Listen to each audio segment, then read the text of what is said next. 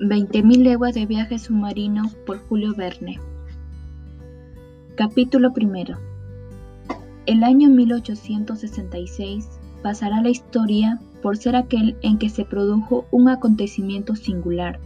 Los negociantes, armadores, capitanes de buques, patrones, oficiales de las marinas militares de todos los países y los gobiernos de los estados de Europa y América se preocuparon especialmente del hecho que nos referimos Hace algún tiempo que varios buques habían tropezado en el mar con un objeto enorme, a veces fosforescente, cuyas dimensiones y velocidad superaban las de una ballena. Los hechos relativos a esta aparición habían sido consignados por los capitanes de los navíos con bastante exactitud en los diferentes libros de a bordo. Todos coincidían en señalar que se trataba de un objeto o ser vivo de velocidad incalculable, sorprendente potencia y dinamismo particular. Si era un cetáceo, superaba en volumen a todos los que la ciencia había clasificado hasta entonces.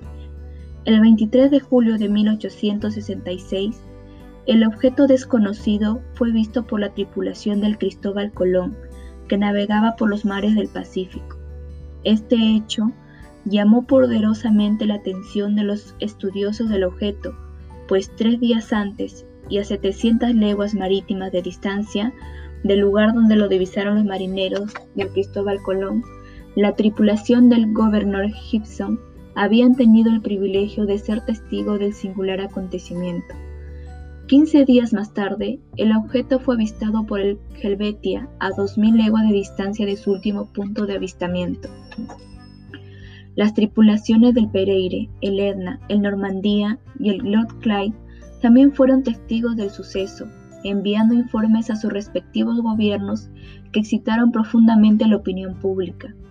Estalló entonces la interminable polémica de los crédulos y los incrédulos en las sociedades eruditas y en los periódicos científicos. Durante seis meses se vertieron ríos de tinta y aún habrían podido ser de sangre si los eruditos caballeros que se ocupan de los temas relacionados con la ciencia no tuvieran una bien ganada fama de flemáticos. Durante los primeros meses del año 1867, pareció decaer un tanto el interés general por el fenómeno, aunque nuevos hechos puestos en conocimiento del público lo hicieron renacer. Ya no se trataba de un problema científico, sino de un peligro que era preciso evitar. El 5 de marzo de 1867, el Moravian, que se encontraba a 37 grados 30 de latitud y 82 grados 15 de longitud, tropezó por estribor durante la noche con una roca no señalada por los mapas.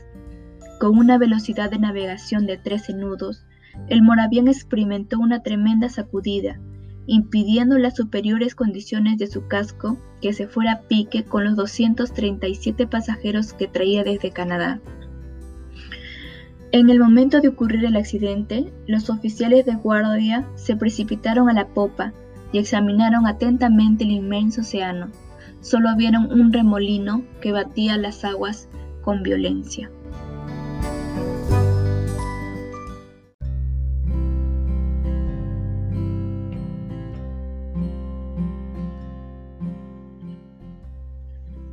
Este hecho habría pasado más inadvertido si otro hecho similar no se hubiera producido tres semanas después. Las especiales circunstancias que se dieron cita en el segundo accidente merecen ser reseñadas con detenimiento. En 1840, el armador inglés Cunard había fundado un servicio postal entre Liverpool y Halifax. Se componía este servicio de tres buques de madera y ruedas de 400 caballos de fuerza y 1.162 toneladas de aforo. Ocho años después, el material de la compañía se había incrementado considerablemente y en 1853 la compañía Cunard poseía ya 12 buques, 8 de ruedas y 4 de hélice. El Arabia, el Persia, el China, el Escotia, el Java y el Rusia eran algunos de sus navíos, todos ellos de primera calidad y de gran capacidad. Ninguna empresa de navegación transoceánica había sido dirigida con tanta habilidad. Todos los negocios emprendidos por la compañía Cunard alcanzaban el éxito. y podía decirse que sus buques habían cruzado dos mil veces el Atlántico a lo largo de 26 años sin que se perdiera un minuto, una carta, un hombre o un vapor. Dicho esto, a nadie podría extrañarle la publicidad provocada por el accidente ocurrido a uno de los más hermosos buques de la citada empresa. El 13 de abril de 1867 se encontraba el Scotia a 15 grados 12 de longitud y 45 grados 57 de latitud.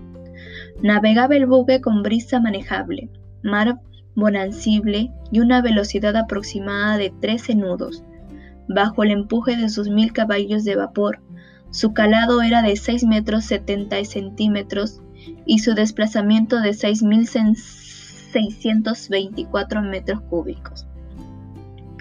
A las 4 y 16 minutos de la tarde, cuando los pasajeros se hallaban reunidos en el gran salón, sobrevino un choque poco sensible a la aleta de popa, un poco atrás de la rueda de babor.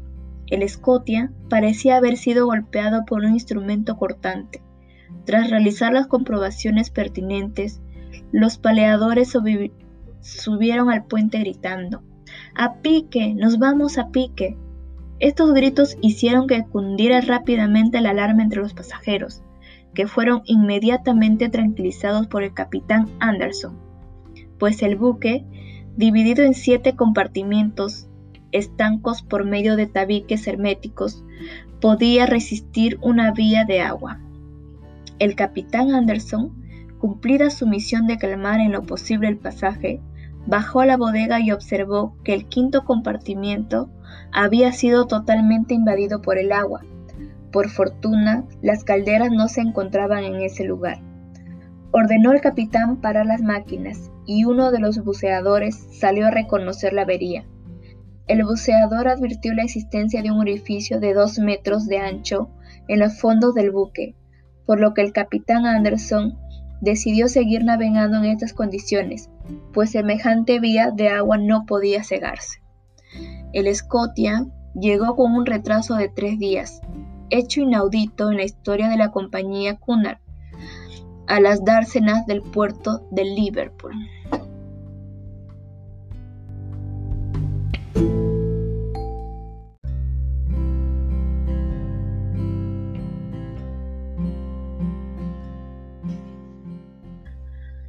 El buque quedó en dique seco, procediendo los ingenieros a su inspección. Una vez realizada esta, Nadie pudo creer los resultados reflejados en el informe de los ingenieros. En él se decía que la Scotia tenía una abertura regular por debajo del calado, en forma de triángulo isósceles.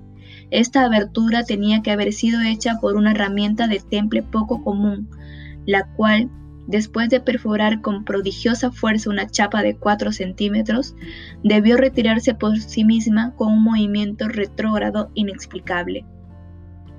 Este suceso tan insólito como espectacular llamó poderosamente la atención de la opinión pública. Se habló de la existencia de un extraño monstruo marino que atacaba a los navíos, sembrando el pánico entre quienes se veían obligados por una causa u otra a surcar los mares. Tales sucesos que acabo de narrar sucintamente ocurrieron en la época en que yo me encontraba de regreso de una exploración científica emprendida por las tierras de Nebraska, en los Estados Unidos. Había sido agregado a esa expedición por el gobierno natural del país.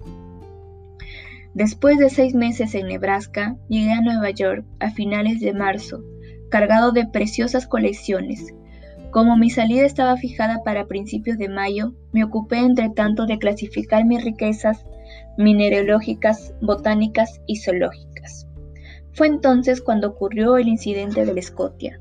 El asunto no me pilló por sorpresa, pues hacía varios meses que, que me sentía interesado por todo lo relacionado con ese extraño artefacto que estaba provocando el terror a miles de marinos en los cinco continentes.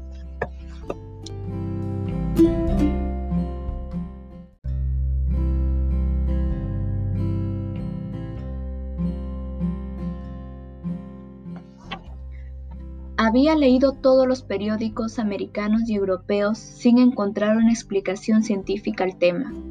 No me satisfacía la explicación de que se trataba de un islote flotante, pues resultaba imposible que un islote pudiera moverse a semejante velocidad.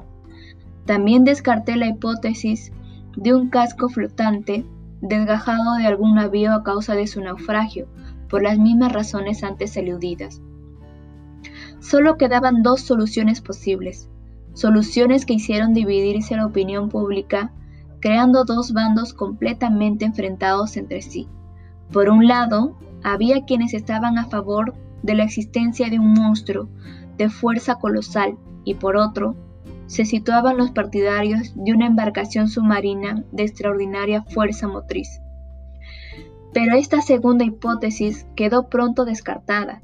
Era imposible que un particular tuviese a su disposición una máquina de tan singulares características habiendo podido mantener su construcción en secreto, y los gobiernos negaron su participación en tal empresa.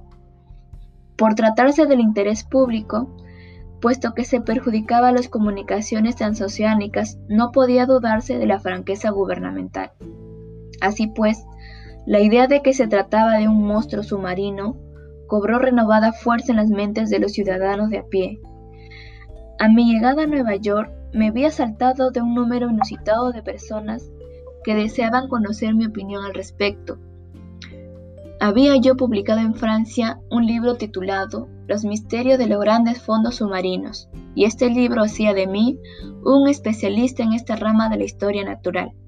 Si bien al principio me encerré en el más descarado mutismo, más tarde me vi obligado a manifestar mis opiniones, y así el honorable Pedro Aronnax, profesor del Museo de París, fue emplazado por el New York Herald para formular sus opiniones sobre el extraño fenómeno que movía al mundo.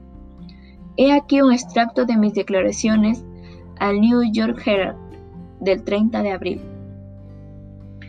Es necesario admitir la existencia de un animal marino de gran poder. Las grandes profundidades del océano son completamente desconocidas para nosotros, por lo que no es insensato suponer que nos hallamos ante una especie viva de carácter desconocido. Si tuviéramos que incluir eh, a este monstruo entre algunas de las especies ya clasificadas, yo me inclinaría a considerar que se trata de un narval gigante. El narval común o unicornio de mar alcanza a veces la longitud de 60 pies. Si multiplicamos por 10 esta dimensión, obtendremos el animal deseado, un animal capaz de perforar el escotia y abrir una brecha en el casco de un vapor. Ello es posible gracias a que el narval está armado con una especie de espada de marfil, un diente muy agudo con la dureza del acero. El Museo de la Facultad de Medicina de París dispone de uno de estos dientes, como se ha dado a llamarles vulgarmente.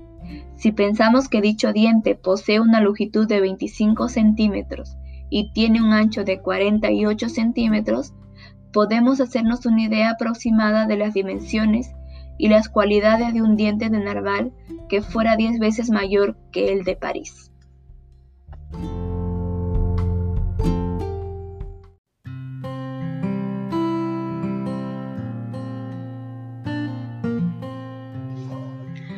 Los Estados Unidos decidieron formar una expedición para perseguir al narval el comandante Farragut sería el encargado de dirigir la expedición a bordo de la fragata Abraham Lincoln. Mas, cuando ya todo estuvo preparado, surgió un nuevo inconveniente. No se sabía dónde dirigir la fragata, pues durante dos meses no se habían tenido noticias del monstruo. La impaciencia fue en aumento hasta que al fin, el 2 de julio se supo que el Tampico, un vapor de la línea de San Francisco, que hacía el viaje desde esa ciudad a Shanghái, había visto el animal tres semanas antes en los mares septentrionales del Pacífico. El comandante Farragut recibió la orden de partir al instante, no concediéndosele ni un día de respiro. Tres horas antes de que el Abraham Lincoln abandonase el muelle de Brooklyn, en la ciudad de Nueva York, recibió una carta redactada en estos términos. Al señor Aronnax, profesor del Museo de París, Fifth Avenue Hotel, Nueva York. Señor, Tengo el placer de comunicarle que, si desea unirse a la expedición del Abraham Lincoln, el gobierno de la Unión verá con agrado que Francia sea representada por usted en esta empresa. El comandante Farragut dispone de una cámara para usted en el caso de que se digne aceptar nuestra amable invitación. Muy cordialmente, J.B. Hobson, secretario de la Marina. Ni qué decir tiene que acepté al instante la muy cordial invitación de los muy cordiales señores Farragut y Hobson y del muy cordial gobierno de la Unión.